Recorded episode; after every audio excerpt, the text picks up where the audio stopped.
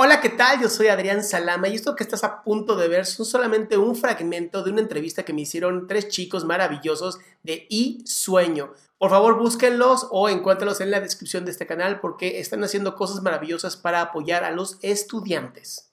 ¿Qué, qué consejo le podrías dar tú a todos los chavitos, aparte del que acabas de dar, que estén escuchando esto o que estén escuchando este podcast porque ya nos conocen de TikTok y quieren ellos empezar su carrera dentro de TikTok o dentro de alguna red social, ¿qué les recomendarías o qué consejo les darías?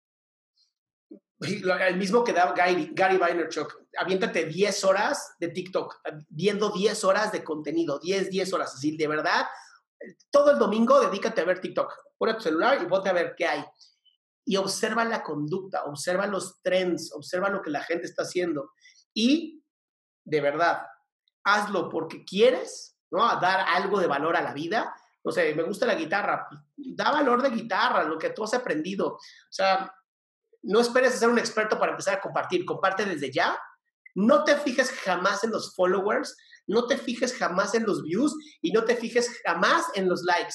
Yo hoy tengo 2.4 millones de likes. ¿Para qué me sirven, cabrón? No me sirven para nada.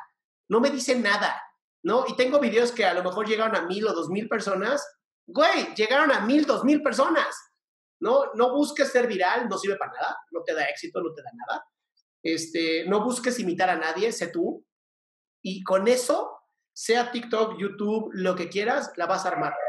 Hay un chavo que se llama Nas, que hace una cosa que se llama Nas Daily, que empezó haciendo videos en Facebook, no en YouTube. Hizo un video diario, todos los días un video, y el güey hizo hiper famoso.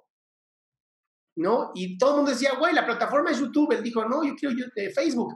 Entonces, de verdad, hoy tenemos atención gratuita, cabrón. Gratuita. Facebook no te cobra nada, Instagram no te cobra nada, TikTok no te cobra nada, YouTube no te cobra nada, podcast no te cobra nada.